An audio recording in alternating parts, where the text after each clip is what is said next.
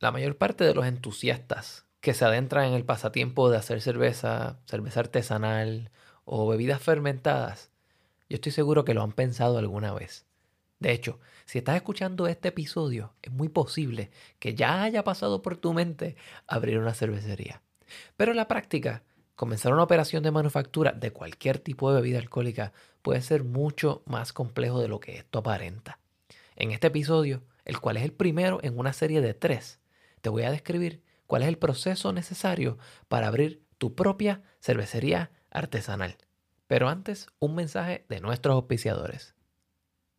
El episodio de hoy es auspiciado por Athletic Brewing Company, el principal productor de cervezas artesanales sin alcohol en Estados Unidos. ¿Has estado pensando en reducir tu consumo de alcohol, pero aún no estás seguro si las cervezas sin alcohol o near beers son para ti? Échale un vistazo a Athletic Brewing el productor de cervezas sin alcohol más premiado del mundo. Athletic produce una amplia selección de cervezas sin alcohol con un gran sabor, incluyendo estilos como IPA, Golden, Dark, Light, Sours y muchas otras. Sus cervezas sin alcohol han ganado sobre 70 premios y son aptas para cualquier situación, por lo que puedes beberlas en cualquier momento y en cualquier lugar. Además, Athletic ha invertido significativamente en procesos de seguridad alimentaria y control de calidad. Cada cerveza sin alcohol de Athletic es pasteurizada en túnel, lo que les permite crear productos estables y seguros para tu consumo. Ahora puedes disfrutar de cervezas artesanales sin alcohol con un gran sabor toda la noche y aún estar listo para lo que sea que la vida te depare mañana. Por tiempo limitado, los nuevos clientes de Athletic pueden recibir un 20% de descuento en su primer orden al visitar athleticbrewing.com y usando el código promocional Food Engineer al momento de pagar antes del 31 de octubre del 2023. Esto es Food Engineer, todo junto, para obtener un 20% de descuento en tu primer orden en athleticbrewing.com.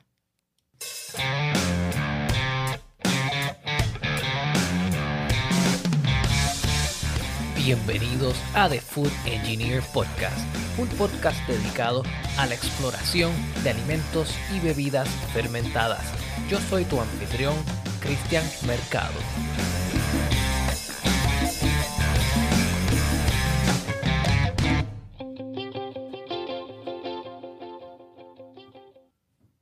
Bienvenidos a un nuevo episodio de Food Engineer Podcast. Les cuento que esto va a ser el primero en una serie de tres episodios, los cuales no necesariamente va a ser uno detrás del otro, ya que tenemos varias entrevistas para que ustedes disfruten entre medio. Pero va a ser una serie de un total de tres. Los temas aquí discutidos están basados en un libro que fue escrito por el autor Dick Cantwell y fue un libro que sacó Brewers Publication, que es la casa editora de el Brewers Association. Dicho esto, vamos a hablar bien rápido, abuelo de pájaro, de cuáles son las partes iniciales que tienes que considerar para abrir tu propia cervecería. Y lo primero que vamos a tocar es la planificación. No puedes empezar nada sin planificarlo primero, porque entonces te vas a encontrar con muchos atrasos en el camino. Dentro de planificación, lo primero que tenemos que mirar es dónde nos vamos a localizar. Porque cuando localizas tu cervecería, digamos, en un campo versus en una ciudad, van a haber muchas cosas a considerar. Entre ellas, más importante que todo para hacer cerveza, es el agua. ¿Cuál es la fuente de tu agua? ¿Esa agua es un pozo o tenemos agua suplida por el municipio? Existe también alcantarillado para deshacerte de los desechos y el agua. Eh, otra de las cosas muy importantes a tomar es el tráfico. Digamos que estás en una zona turística, una zona altamente caminable muchos de tus posibles clientes van a pasar frente a ti caminando. Pero si estás localizado en una autopista, ¿cómo los clientes saben que tú estás ahí? Son cosas que tenemos que considerar. A la hora de construir una cervecería, tenemos que tomar en cuenta si la localización en la cual estamos tiene restricciones de zonificación. Y esas zonas o estas zonificaciones pueden determinar muchas cosas. El tipo de construcción, cuántas personas pueden reunirse ahí, si hay o no estacionamiento, si hay una restricción de estacionamiento. Y esto inherentemente tiene un impacto en los costos de transporte y el crecimiento futuro de tu empresa. Además, La localización puede determinar también si tienes o no acceso a camiones, o a trenes, o a autopistas, aeropuertos, y también basura. O sea, ¿quién se lleva tu basura? ¿La llevas tú a un lugar o pasa el camión de la basura a recogerla? Pero también dentro de esto tenemos que considerar qué pasa con estos granos que utilizamos que ya están gastados. Eh, luego de hacer cerveza, ¿dónde los ponemos? ¿Se los vamos a llevar a una finca para que se utilice como alimento para los animales? ¿O lo vamos a vender? ¿O lo vamos a convertir en otro producto distinto? A la hora de buscar un lugar, tenemos dos opciones. O construimos un lugar nuevo o rentamos un lugar existente. Si rentas un lugar existente, tienes que vivir con las restricciones que tenga ya ese lugar. Esas restricciones pueden ser eh, el diámetro de la tubería de agua, que determina cuánto volumen de agua puedes utilizar en un tiempo determinado, los desagües, el alcantarillado, el tipo de electricidad, el voltaje que entra, si es o no trifásica, eso puede tener un impacto en el tipo de equipo que puedes comprar. Pero si tienes que hacer un cambio, el dueño de ese edificio te deja hacer un cambio y si haces un cambio se te compensa como parte del pago de la renta. Todos esos detalles pequeños pueden hacer que una decisión soñada de abrir tu cervecería de repente deje de ser tan ideal. Seguimos hablando del área de los edificios existentes. Muchos edificios existentes son de multiuso. Y dicho esto, puede ser que un edificio tenga más o menos cantidad de baños. Así que esa cantidad de baños o de servicios sanitarios puede impactar cuántos asientos tú puedes tener en tu barra si tu operación sigue un modelo donde tiene un taproom o una barra. Y el edificio en el cual esto está ubicado puede ser quizás un edificio aislado, como puede ser quizás un edificio que es un piso dentro de un edificio multipisos. Y esto va a tener también consecuencias, como por ejemplo si puedes poner o no un restaurante, si tienes acceso para camiones entrar en la parte trasera, o si puedes traer o no cierta cantidad de material. Recientemente estuve en una cervecería en Syracuse llamada Bullfinch, donde está dentro de un mall. El mall, que es el mall más grande de Nueva York, tiene la particularidad de que no tiene mucho espacio, porque los espacios que se rentan en un centro comercial no son muy grandes y se trata de poner la mayor parte del espacio para el área donde se hacen ventas. Así que el cervecero tiene que guardar todo su grano en otro lugar o comprar órdenes bien pequeñas y solamente traer la cantidad de materiales que va a utilizar esa semana. Así que eso determina muchas otras cosas. De la misma manera, cuando tú tienes un edificio que es multipisos, puede también tener un efecto en el tipo de cargas que tú puedes poner en el edificio. O sea, si vas a tener unos tanques que son sumamente grandes y pesados, llenos de líquido, pues quizás vas a tener que usar menos tanques grandes o muchos tanques pequeños, dependiendo de cuánto peso aguante la estructura en la cual estás ubicado. Recientemente estuve en una cervecería donde tuvieron que romper todo el piso y rehacerlo porque el tipo de concreto que estaba siendo utilizado no aguantaba el peso de un montacargas. Así que vamos a tener en contexto qué tipo de edificio es, qué limitaciones puede tener y si esas limitaciones rompen o no el sueño que tenemos o si chocan con nuestros objetivos. De la misma manera, cuando estamos buscando un lugar, tenemos que ver cuál es la competencia aledaña. Si vamos a abrir una cervecería frente a otra cervecería, la competencia va a ser fuerte. Así que prepárense. Luego de esto, que sabemos más o menos dónde nos vamos a ubicar y por qué, podemos quizás pensar en consultores. Y digo esto porque personalmente soy un consultor eh, quizás no lo digo lo suficiente en este podcast, pero parte de las cosas que yo hago incluyen dar consultoría a cervecerías nuevas o existentes para mejorar sus procesos y productos y para ayudarlos a llegar al mercado. Pero los consultores son una parte bien importante porque tú contratas un consultor para hacer algo que tú o no puedes hacer tú mismo y estás poniendo tu confianza en alguien que tiene una cierta experiencia o un conocimiento, o porque no tienes el tiempo para hacerlo. De la misma manera que hay consultores, también hay gestores que te ayudan a hacer papelería y a someter aplicaciones y cosas así por el estilo. Pero un consultor no es necesariamente solamente una persona pagada.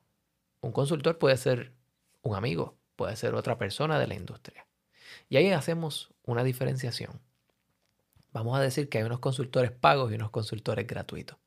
Y el tiempo es dinero. Cuando tú necesitas resultados rápidos y consistentes, mi recomendación es pagar a un profesional. También hay consejos gratuitos de amigos que son muy, muy útiles. En Internet hay varios foros donde puedes conseguir información, puedes hacer preguntas. Hay grupos de la industria como el Brewers Association, el Master Brewers Association o también tu gremio local. También está la Asociación de Pequeños Comerciantes o de pymes, pequeñas y medianas empresas, los cuales proveen un servicio gratuito o a muy bajo costo para fomentar el crecimiento económico de un área. Los bancos a veces tienen también eh, áreas donde te pueden dar consejería sobre negocios. Y eso lo tomaría quizás con una pizca de sal o quizás un puñado de sal, ya que pues, puede haber un interés mutuo en esta negociación. Pero cuando buscamos consejería pagada, ya estamos hablando de consultores de negocios, consultores de construcción o contratistas y también especialistas de tu área. Si estamos hablando de cerveza, pues conseguimos un consultor que haya abierto previamente cervecerías o haya operado cervecerías en el pasado o que sea un experto en cerveza si lo que quieres hacer es mejorar tu producto. Otros tipos de consultores pagados que no los podemos dejar atrás son los contables y los abogados. Son puramente necesarios para correr tu empresa. Cuando tengas que hacer tus contratos, vas a necesitar el servicio de un abogado. Así que desde bien tempranito en este proceso, ve pensando cuál es el mejor abogado para hacer esta tarea. De la misma manera, un contable que tenga experiencia en este tipo de negocios te va a ahorrar mucho tiempo y dinero en el futuro. Una de las cosas que no se habla mucho y que yo pienso que son sumamente importantes son las conferencias. Y cuando tú te unes a un gremio, gremio cervecero o un grupo, una asociación profesional, ellos normalmente tienen conferencias anuales a las cuales tú vas y puedes tomar una serie de talleres todo el día. Y en el mismo lugar vas a conocer gente que está en el mismo lugar que tú o estuvo en el pasado en el mismo lugar que tú. El valor de estar en un lugar rodeado de personas con la misma mentalidad, los mismos problemas y posibles soluciones para tus problemas es incalculable. Así que te recomiendo que vayas a conferencias y que te unas a un grupo profesional. Personalmente, estoy haciendo ahora mismo un episodio para que hablemos más sobre conferencias y sobre el valor que estos grupos tienen para nosotros. Siguiendo en el tema de planificación, una de las cosas más importantes que tenemos que tomar en consideración es qué tamaño van a tener nuestras operaciones. Si estamos hablando de un negocio pequeño, sabemos que va a ser más flexible, divertido, móvil y el trabajo va a ser arduo y el volumen que vamos a sacar de producto va a ser pequeño. Así que cuando el volumen es pequeño, los márgenes de ganancia podrían ser relativamente pequeños, esto dependiendo quizás del área donde estés ubicado y el tipo de producto que estés haciendo. Pero a largo plazo limita un poco tu crecimiento. Va a crecer mucho más lento. Si empiezas con una operación mucho más grande, pues vas a poder suplir una necesidad del mercado y por ende esto te va a dar una cierta estabilidad. Pero esta estabilidad viene con un costo y es que tienes quizás menos flexibilidad. Una cervecería que produce un llamado flagship, una cerveza que se vende en todos lados, que la puedes conseguir en bares, supermercados, aeropuertos, en barriles, en latas, en botellas. Ese tipo de cervecerías tiene que tener una receta súper consistente y tiene que dedicar mucho de su tiempo y de sus recursos para que esa receta siempre esté al día. En el tipo de concepto o el tipo de negocio que nosotros estemos planificando hacer, pues obviamente va a tener mucho impacto.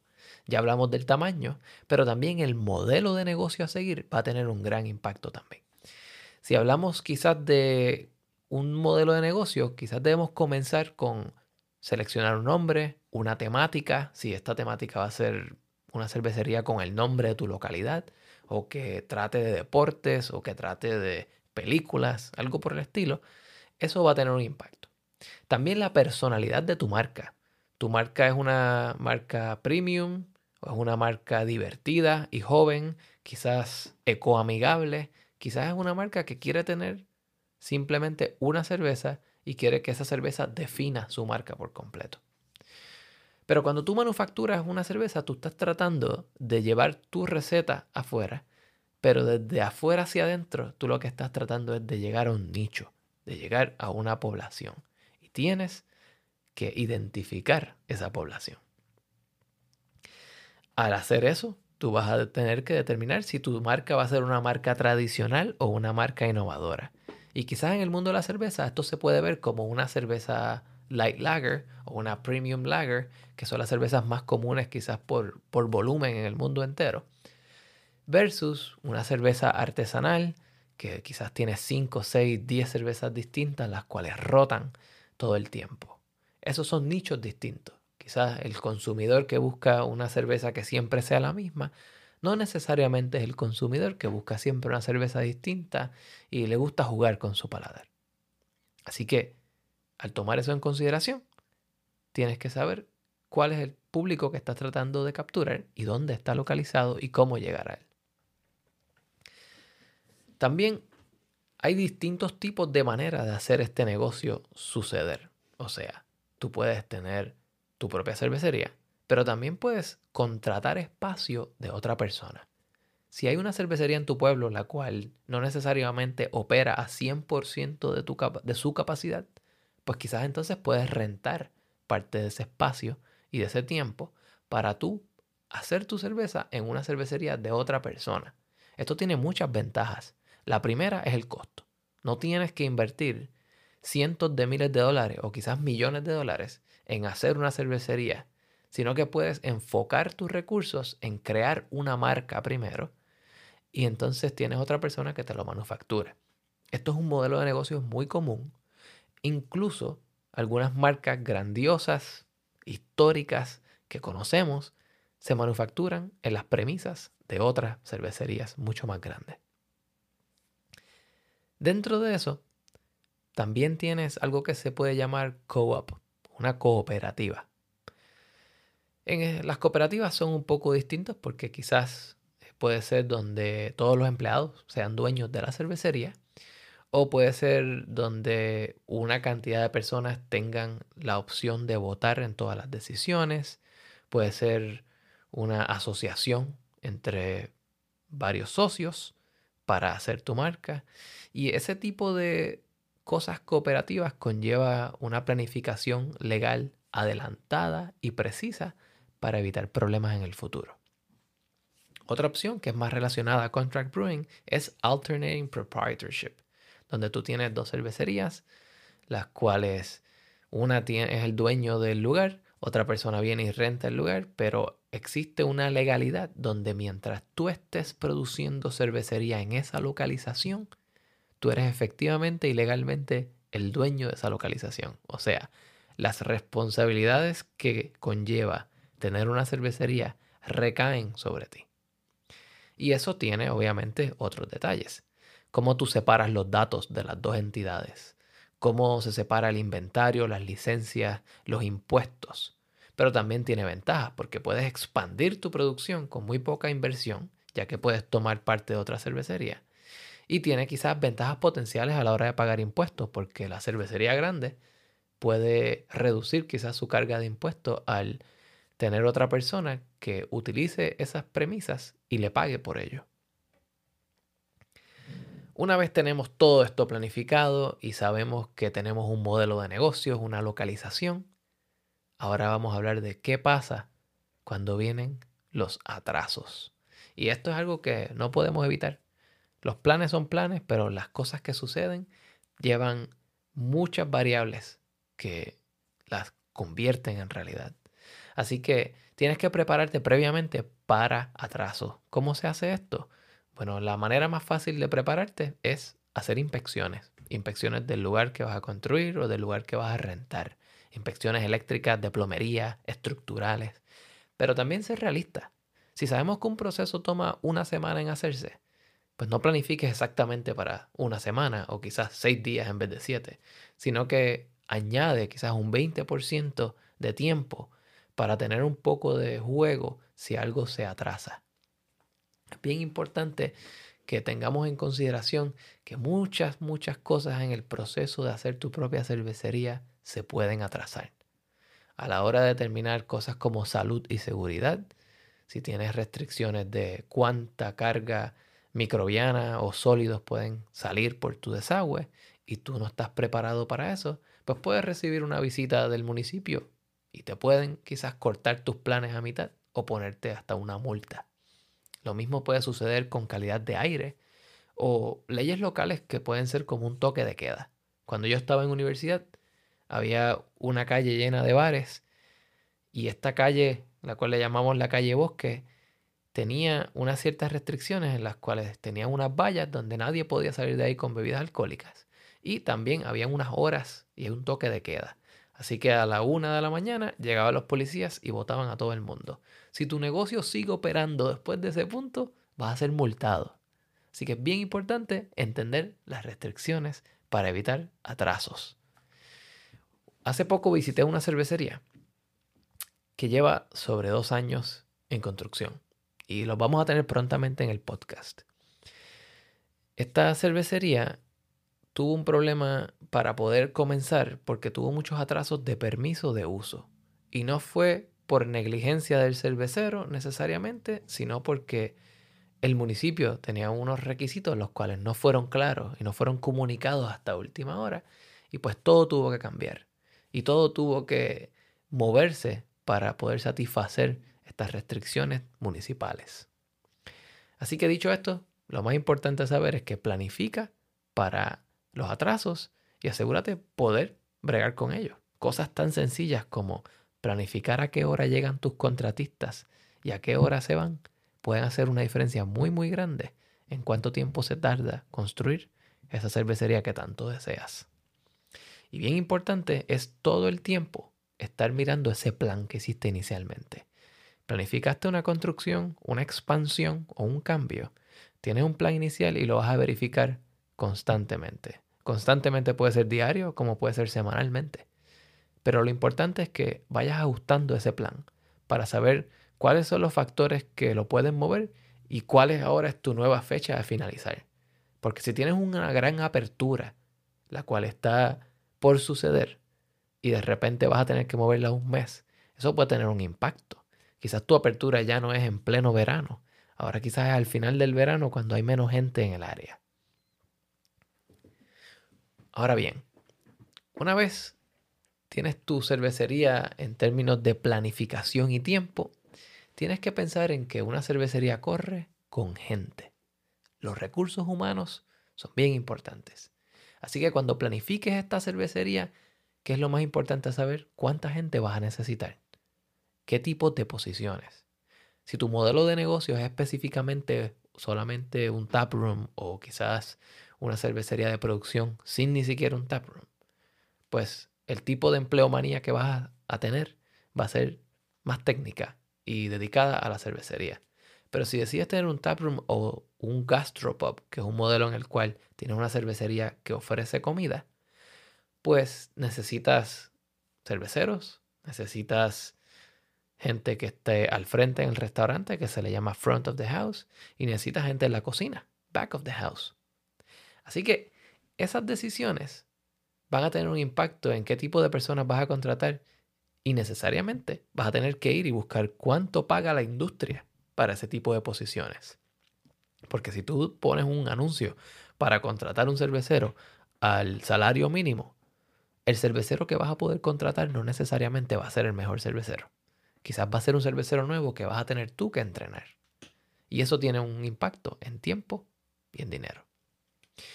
También otra parte de cómo se maneja un negocio incluye los salarios de tu industria en términos de asalariados versus los que reciben un salario por hora. Y normalmente los asalariados son considerados como parte de la gerencia, quizás recursos humanos, el gerente general, y a esta gente se le da un salario fijo. Y este salario fijo incluye la responsabilidad de quizás tener que trabajar horas extras, las cuales no son pagadas. De la misma manera, estos empleados van a necesitar ciertos beneficios. Así que tienes que planificar el costo de cosas como plan de salud, plan dental, un programa de retiro, en el caso de Estados Unidos un 401k.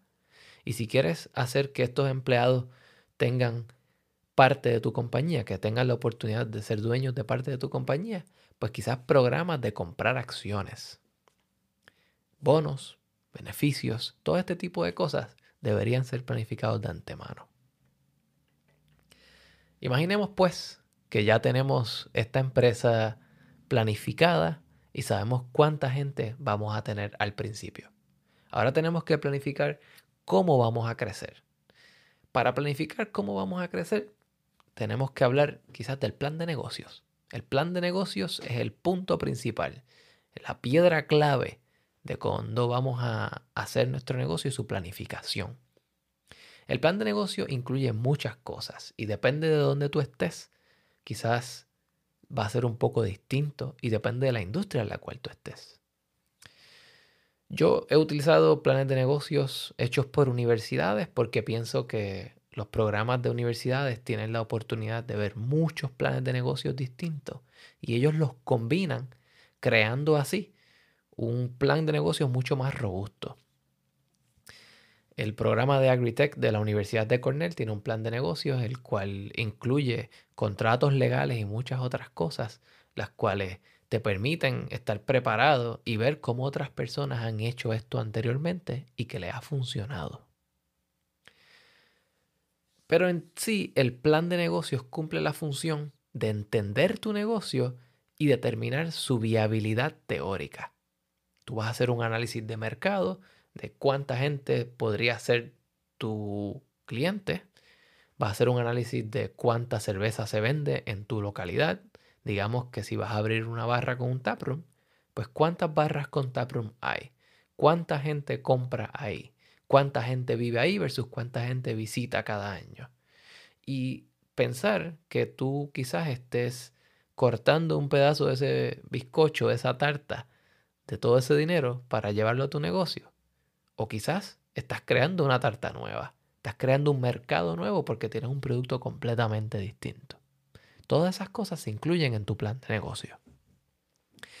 Y una vez sabes cuánto, con cuánto empiezas, como hablamos durante todo este podcast hasta el momento, pues entonces vamos a tener que empezar a pensar cómo vamos a crecer a futuro. Análisis prospectivos. Y también ahí pues pensamos en este tipo de documentación como lo es el Revenue and Expense, que eso te dice cuánto estoy echando a mi bolsa versus cuánto estoy gastando. Eso te dice lo que se le llama el profit. Y de ahí viene un tipo de documento bien importante que es el profit and loss. Ahí tú sabes cuándo ganas y cuándo pierdes. Y esto se puede hacer a manera mensual, a manera trimestral, a manera anual. Todas estas cosas deberían ser parte de tu plan de negocio plan de negocios tiene que ser conciso. Esto quiere decir, tú no escribes un plan de negocios para que sea simplemente un poema. Tú vas a escribir qué yo quiero hacer, por qué lo quiero hacer, cuán grande va a ser, a quién va a servir y cuáles van a ser sus posibles limitaciones y sus vistas a futuro, cómo va a crecer.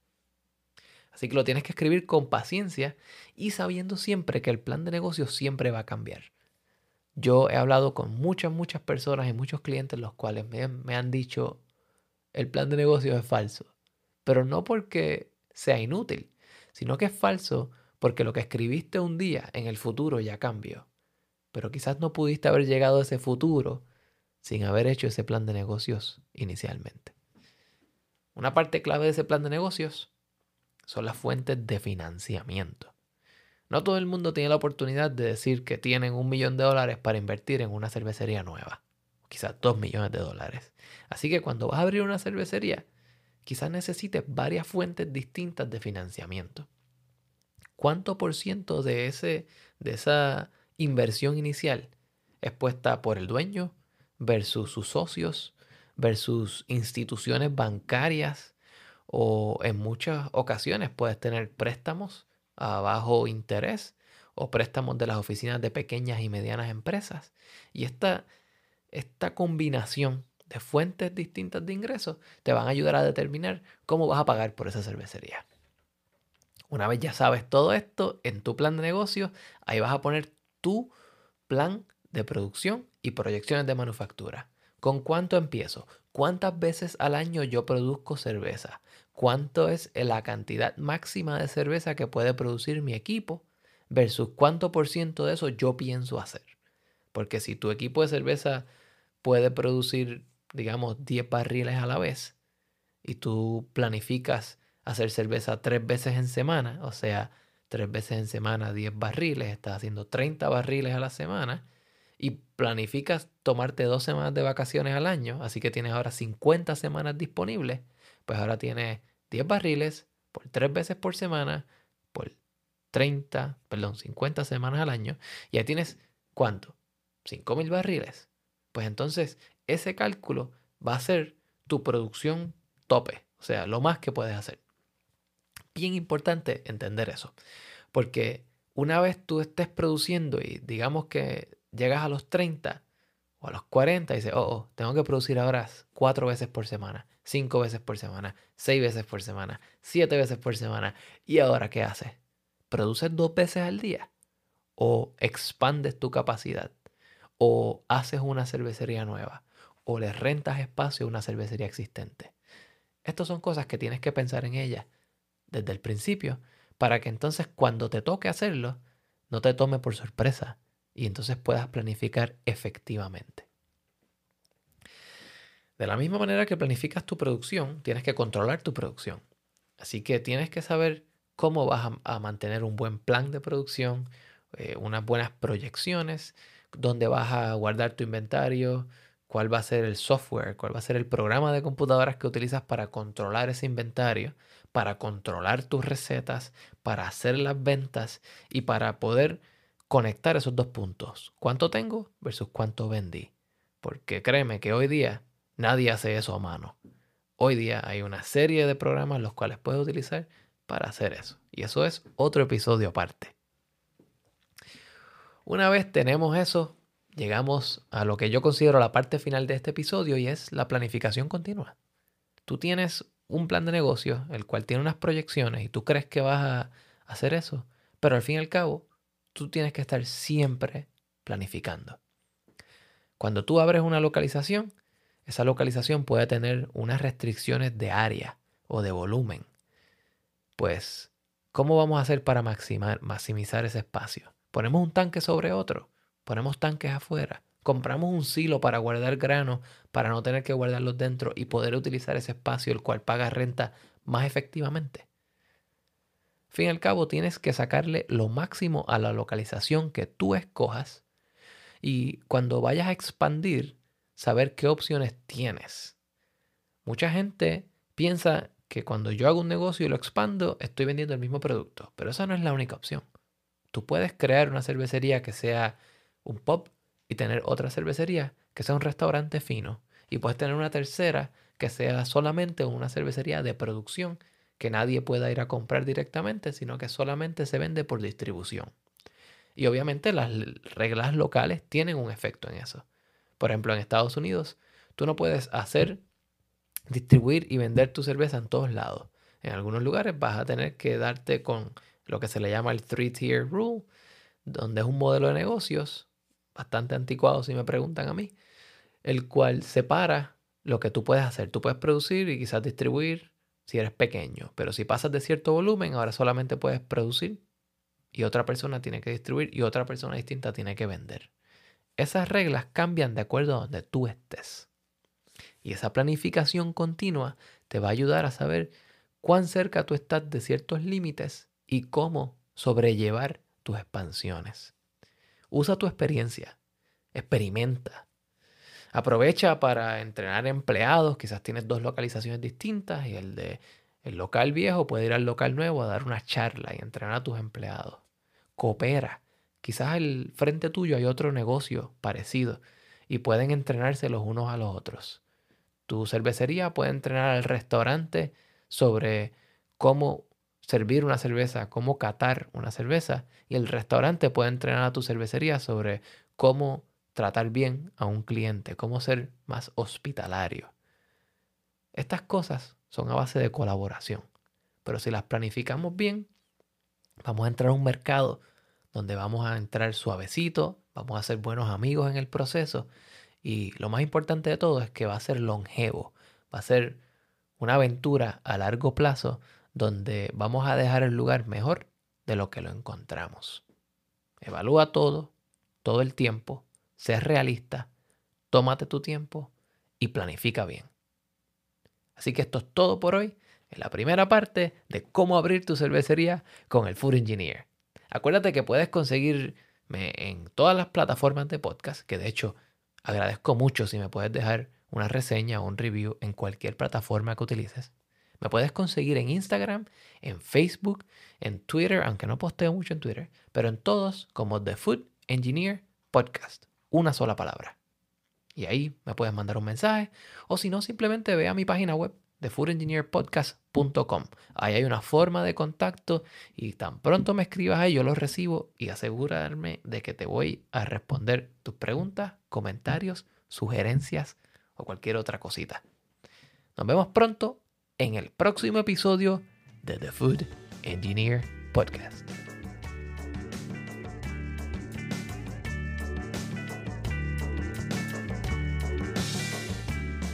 Este episodio fue producido y editado por su servidor, Cristian Mercado. La música que escuchan a continuación es de Pedro Lavesari. Pueden conseguir toda la música de Pedro Lavesari yendo a Bandcamp y ahí pueden conseguir cada una de las canciones y comprarlas o comprar el último álbum de Pedro, que incluye mucha música nueva, inspirada por varios géneros tradicionales de música puertorriqueña, así como reggae y muchas otras cosas. El musicólogo Pedro es un colaborador de este podcast y por ende lo recomiendo. Quiero también darle las gracias a la Biblioteca Pública de Tompkins County, quien me proveyó el libro que utilicé para escribir este episodio y los próximos episodios que van a ser parte de esta serie. Hasta la próxima.